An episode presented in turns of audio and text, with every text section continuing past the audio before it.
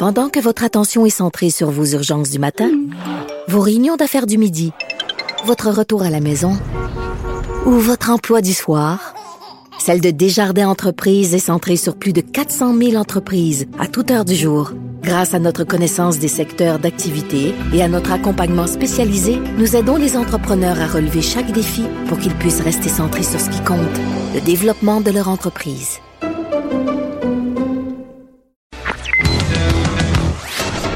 Connaît tous les dessous de la politique. L'économie, la santé, le transport. Chef du bureau d'enquête de l'Assemblée nationale. Antoine Robitaille. Là-haut sur la colline. Cube Radio. Oui, en direct euh, du Salon de l'Auto à Québec, c'est là-haut sur la colline. Donc, on, je suis hors de mon milieu naturel, un peu déstabilisé euh, au Salon de l'Auto. Et euh, sur les collines, mais ça bouge passablement aujourd'hui. On sait qu'à Ottawa, il y a eu un, un- témoignage très important là, de Gérald Botts. On va en- il va en être question dans plusieurs euh, de nos, euh, de nos blocs aujourd'hui. À Québec aussi, en fait, on pensait que c'était calme, semaine de relâche et tout, mais non. euh, euh, annonce incroyable là, de Geneviève Guilbeault tout à l'heure, de, de ministre de la Sécurité publique, euh, selon laquelle le euh, patron de la SQ, euh, donc, euh, et fait l'objet d'une enquête, une enquête euh, criminelle. On va en parler tout à l'heure avec un de nos euh, vadrouilleurs. Donc aujourd'hui, là, en gros, c'est on aura Sheila Copps, ben oui, l'ancienne ministre libérale de Jean Chrétien, qui euh, viendra nous, nous- parler de, de, de, de sa façon de, de, voir là, le- la crise euh, SNC Lavalin euh, au gouvernement Trudeau. Ensuite, il y aura Lise Ravary aussi qui commentera euh, le témoignage de Gérald Botts. Et c'est mercredi, donc, chronique environnementale avec euh, Louis-Gilles Franqueur, où on discutera d'anciens du BAP qui essaient d'aider l'industrie. Donc euh, voilà, ça fait euh, pas mal le tour pour aujourd'hui. Mais d'abord, évidemment, on a euh, deux vadrouilleurs, euh, un à Ottawa, un à Québec, puis un compteur. Donc le premier vadrouilleur, il est à Québec. C'est Charles Le Cavalier. On va le rejoindre au téléphone. Bonjour Charles. Bonjour. M- Musique de présentation, s'il vous plaît. Alors, parle, Charles, parle-nous de, de la ministre de la Sécurité publique qui vient d'annoncer que le directeur général de la Sûreté du Québec, Martin Prudhomme, a été relevé de ses fonctions temporairement parce qu'il fait l'objet d'une allégation criminelle et l'enquête a été confiée au BEI. C'est pas rien. C'est pas rien, tu viens de dire à peu près tout ce qu'on sait de la chose. Euh. Euh, c'est- euh, une bombe, hein, on, peut, on peut appeler ça une bombe. Martin Prudhomme, c'est le DG actuel de la Sûreté du Québec. Bon, mais maintenant, il est suspendu de ses fonctions. C'est aussi lui qu'on est allé chercher pour faire le ménage au SPVM, là, quand plus, a rien n'allait plus euh, dans, ce- dans le corps policier montréalais. Et là, on apprend aujourd'hui qu'il est suspendu euh, en fonction euh, d'une allégation, la ministre le précise, là, une allégation relative à des infractions criminelles. Ce qu'on ne sait pas, par contre, c'est quelles sont la- le- quelle est la nature de ces infractions criminelles-là. Est-ce que c'est un excès, un grave excès de vitesse? Est-ce que c'est est-ce que c'est des, des- de la corruption? Non, on, a, on peut on peut supputer, on ne sait pas c'est quoi. Et euh, ce qu'on ne sait pas non plus, c'est à quel moment euh, ces infractions criminelles-là alléguées auraient eu lieu. Euh, donc, ça, on le sait pas. Euh, donc, c'est Mario Bouchard, qui est directeur général adjoint de la Sûreté du Québec, qui est désigné là, à partir d'aujourd'hui pour assurer l'intérim. Euh, et euh, ce que la ministre nous a dit, en fait, c'est qu'il y a des règles qui sont en place. Donc, elle a été informée hier de, ce- de cette allégation-là. Et la décision a été prise par le secrétaire général associé euh, du ministère du Conseil exécutif, Marc-Antoine Adam, de relever de ses fonctions M. Prudhomme pour nommer euh, un directeur général par intérim de la, de la SQ. C'est pas rien. Moi, ça me rappelle l'affaire euh, de Richard Deschaines. C'est-à-dire que Richard Deschaines, lorsque les, euh, je, crois que c'est en, c'est quand il y a un changement de régime, hein, en 2014, qui, Oui. Et donc Richard Deschaines, euh, qui était directeur de, de la Sûreté du Québec, euh, a lui aussi fait l'objet de d'allégations à ce moment-là et même d'un procès très important. À ce moment-là, c'était la, la gestion des fonds secrets à la Sûreté du Québec qui avait été utilisé pour payer des allocations de transition. Euh, il, y a, y a eu donc procès là-dedans, mais il me semble a souvent un comment dire, ça bouge souvent à la tête des, des grands corps policiers quand ça bouge à la tête de l'État. Et, et, et, et ça, c'est, je trouve ça tellement impressionnant.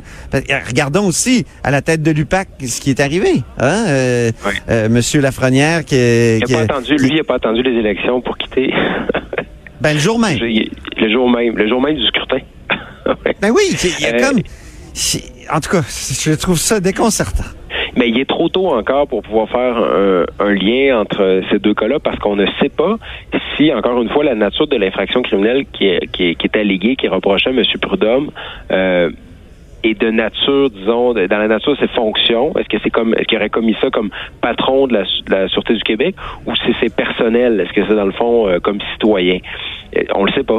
Et euh, ce qu'on ne sait, ce qu'on sait par contre, c'est qu'il n'a pas été arrêté. Ça, on est encore dans les allégations et là, il y a une enquête du BI. Mais il y a déjà, euh, j'ai trouvé l'information à quelqu'un qui de très rapide, là, euh, qui m'aurait écrit en me soulignant que M. Prudhomme, le 7 novembre 2018, Ouais. dans, euh, c'est c'est rapporté dans la presse. Là. Euh, il était en commission parlementaire et il faisait des recommandations, euh, faisait des recommandations aux élus. Il dit parmi ces recommandations, M. Prudhomme suggère de créer une équipe mixte permanente regroupant des enquêteurs de différents corps policiers afin de mener les enquêtes sur tout policier qui serait visé par des allégations criminelles. Parce qu'il n'aimait pas ça que ça soit au BEI. Et là, ça Ah. se soulève des questions parce que c'est le 7 novembre 2018. Donc, c'est euh, il y a quelques mois à peine. Donc, est-ce que lui savait à ce moment-là qu'il allait faire l'objet d'une allégation criminelle quand il demandait la création d'une équipe mixte de policiers plutôt que le BEI pour enquêter sur ces cas-là? Ça, c'est- la prochaine... C'est une question qu'on se pose en ce moment. Mais la création du BEI, du Bureau des enquêtes indépendantes, c'est précisément pour éviter que la police enquête sur la police. Et, et- et cette habitude-là qu'on avait jadis, avant la création du BEI, de, de, de confier les enquêtes à des corps policiers qui euh, ne sont pas les mêmes que, que, que, que- ceux auxquels appartient la personne visée par euh, les enquêtes, ben c'est- c'était précisément le but, d'évi- d'éviter que des polices enquêtent sur des polices. En tout cas. Euh, Ben, C'est le BEI, c'est le BEI qui en ce moment... euh, heureusement. Heureusement. Heureusement. Moi, je, déjà, il y, a, euh, y a le mot indépendant dans, dans le nom du BEI et euh, c'est, intéressant. Mais en tout cas, on n'en on en sait pas beaucoup, comme, comme tu l'as bien dit, Charles, mais euh, je trouve qu'il y a quand même des coïncidences euh, assez troublantes entre euh, changement à la tête de l'État et soudainement là, des enquêtes. Là, euh, tu sais, Martin Prudhomme, on le présentait comme un homme parfait. Euh, c'est lui qui est allé faire le ménage euh, au, SP, au SPVM euh, sous un régime. Puis là, sous, sous le régime suivant, changement à la tête euh, du gouvernement. Là, il y a, on se retrouve avec euh, cette personnalité-là sous enquête.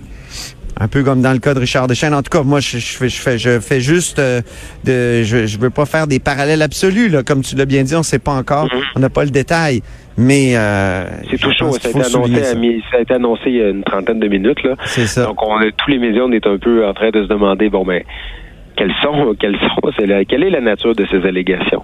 Très bien. Merci infiniment, je- euh, Charles Cavalier, donc, euh, que- qui est euh, correspondant au Journal de Québec, Journal de Montréal. Maintenant, on va aller rejoindre à Ottawa euh, Christopher Nardi, qui va nous parler du témoignage de Gérald Botts. Alors, ça a été quelque chose, ce témoignage-là, n'est-ce pas, Christopher Nardi, qui est du Journal de Montréal? Ben oui, absolument, Antoine. Écoute, moi qui pensais euh, que Ottawa aurait finalement la plus grosse histoire de la journée, euh, pas. Mais euh, le On vous a damé le pion, Butts- finalement, à Québec. oui, c'est ça exactement. Euh, donc, témoignage de Gerald Butts, euh, que je rappelle, est l'ex-homme, euh, le bras droit de Justin Trudeau, son meilleur ami. Il l'a dit lui-même depuis sa démission, il y a à peine euh, une semaine et demie, euh, du gouvernement, de son poste euh, de secrétaire principal. C'est la plus longue période qu'il a passée sans parler au PM en 30 ans. Et euh, il a tout de suite commencé son témoignage dans cette histoire euh, impliquant Jody Wilson-Raybould et SNC Lavalin en, en, en faisant son mea culpa, en disant qu'il a démissionné parce qu'il il voyait que c'était de sa faute euh, le, le bris de confiance entre l'ancienne procureure générale et le premier ministre. Et euh, disons, cet aveu est un peu la genèse de ce qu'on comprend est maintenant essentiellement tout ça, un énorme bris de communication entre comment percevait la procureure générale cette histoire et les discussions qu'elle avait avec le gouvernement et son premier ministre et son ses employés, son entourage au sujet de ce qu'on devrait faire avec les accusations euh, criminelles contre SNC Lavalin. Et comment l'entourage du premier ministre, dont M. Botts, voyait eux leur discussion où lui, il dit essentiellement tout ce qu'on lui demandait de faire, c'était d'aller chercher une deuxième opinion, un deuxième avis et de voir est-ce que ces, accords-là alternatifs qui permettraient d'éviter des accusations criminelles à SNC-Lavalin, est-ce que, est-ce que ce serait peut-être la bonne solution? On ne s'en est jamais servi, Antoine. On se rappelle là, c'est un tout nouveau programme. On n'en connaît pas les barèmes nécessairement, qui est éligible, qui ne l'est pas. Et donc, Gerald Butt, essentiellement, dans son témoignage, essaye de faire comprendre que toutes les discussions entourant cet enjeu-là euh, avec euh, l'ancienne procureure générale et son équipe à elle était pour vraiment s'assurer qu'on avait, on suivait la bonne route avec SNC Lavalin dans le but, toujours, et ça, il l'a répété à plusieurs reprises, d'éviter que l'entreprise quitte Canada et parte avec elle euh, euh avec elle 9000 emplois euh, qui sont établis à travers euh, le Canada, dont à peu près 3000 au Québec. Mais Christopher, moi, il y a une chose que j'ai pas encore comprise, c'est pourquoi il a démissionné? C'est une excellente question. Hein? On lui a posé. La question a été posée par un des parlementaires. J'ai pas pu écouter euh, en entier là, parce qu'il fallait que je prépare l'émission d'autres sujets.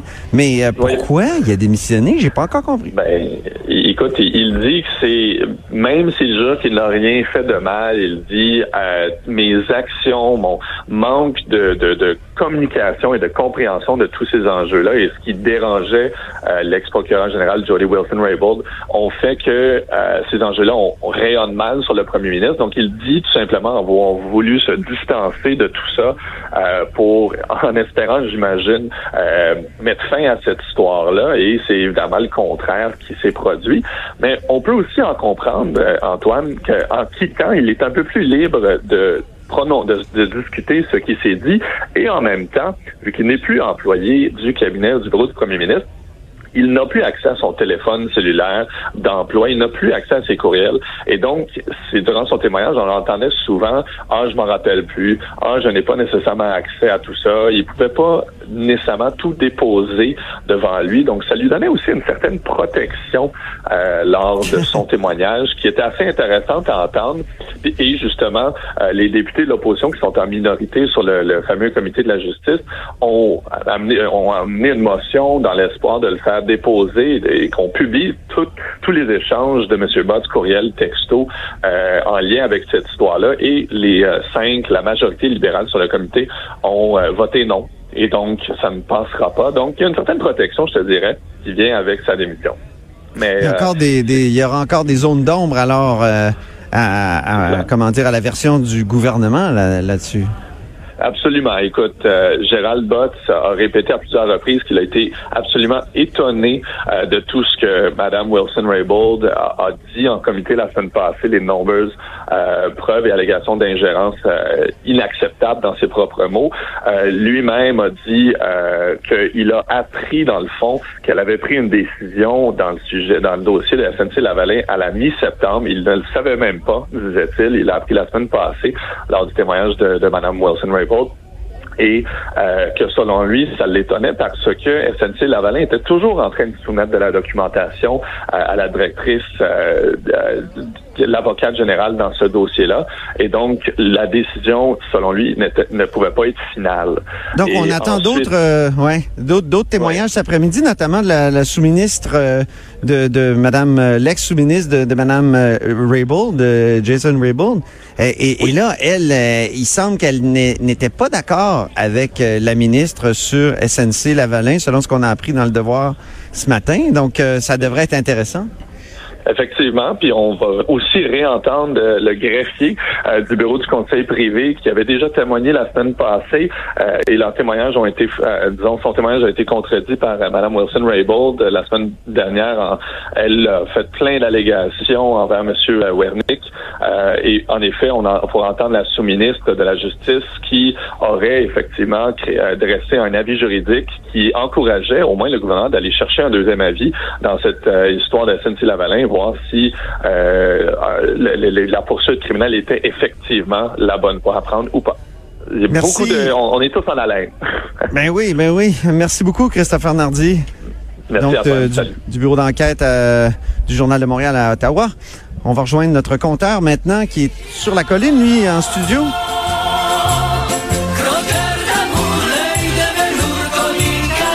Et croqueur, euh, croqueur de chiffres, euh, croqueur de crédit d'impôt, euh, tu veux nous parler? Oui. Étant donné que je suis au salon de l'auto, tu nous vas nous parler un peu d'auto. Ben oui, parce que hier, c'était un peu le, le défi que tu m'avais lancé de parler de voiture. Donc, on, on a quelques sujets. Euh, évidemment, au, au niveau du euh, de la colline parlementaire à Québec, ben, on, on attend, on le sait, là, le, le 21 mars, donc bientôt, le prochain budget. Et ça sera important pour euh, pour les conducteurs parce que si euh, vous songez à faire l'acquisition d'un véhicule électrique, je pense que c'est le cas de, de, de plus en plus de personnes regardent de ce côté-là, ben il y, y a deux programmes. Si c'est un véhicule neuf, ça peut aller jusqu'à 8 000 dollars de soutien financier parce qu'on sait que le prix des véhicules électriques est encore un peu supérieur aux véhicules conventionnels. Et même, il y avait un projet pilote, si vous faites l'achat d'un véhicule électrique usagé, ben ça pouvait aller jusqu'à 4000 dollars. Et ces programmes-là devaient se terminer, ils ont été renouvelés jusqu'à la fin du mois de mars 2019. Donc, c'est assurément dans le prochain budget qu'on saura si oui ou non on pourra continuer à avoir euh, ces, euh, ces rabais supplémentaires offerts par le gouvernement.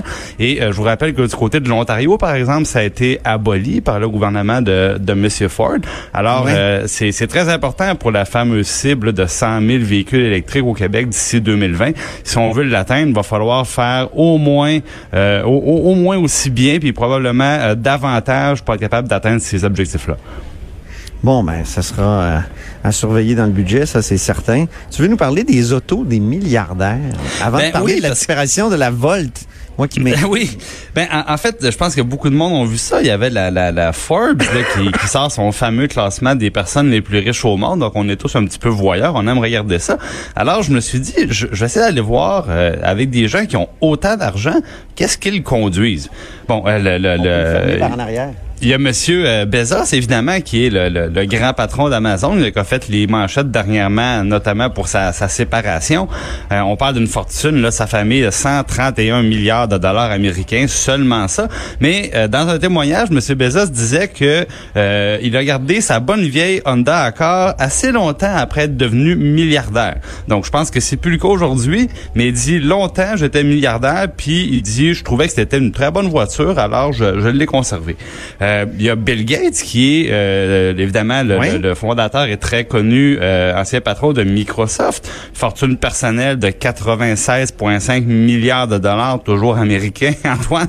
Euh, Des ben, c'est un amateur de Porsche. Ouais, lui, euh, il se fait, il se fait plaisir un peu plus, un amateur de Porsche et euh, sa voiture préférée, la mythique 959. Là, c'est des amateurs de, de, de belles voitures euh, antiques autour de toi, ils vont connaître ça. Euh, Warren Oui, oui. Buffett aussi. Ils sont, Euh, moi, je parce que ils sont je- pas loin, c'est ça. Porsche. On est- moi, j'ai une 911 Carrera S devant moi là, une Ben, grise. c'est pas mal. Oui, C'est oui, pas elle, mal. oui, elle est très veux, belle. euh, si, tu veux, Oui. si tu veux la ramener au bureau, Antoine, là, ça, ça va nous faire plaisir. Euh, Puis je viens de voir Robert Poetti passer, l'ancien ministre euh, des Transports, mais je fais pas de lien là entre euh, Non, non, Porsche non, Robert ça. Poetti. Non, non.